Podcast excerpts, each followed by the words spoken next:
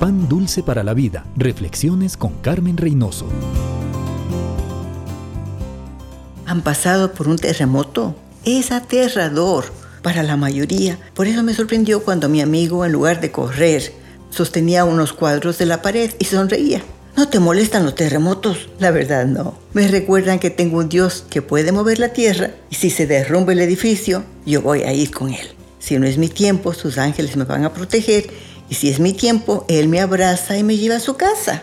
Eso es paz. No importan las circunstancias, los problemas, los retos, las injusticias y las incomprensiones de la vida. Esa paz que se recibe cuando se hace las paces con Dios. Pablo dice en Filipenses que el Señor guardará nuestro corazón y nuestra mente en Cristo Jesús. Esta paz no es como las olas que vienen y van, es paz que permanece, no en nuestra fuerza, sino en el poder del resucitado Cristo Jesús.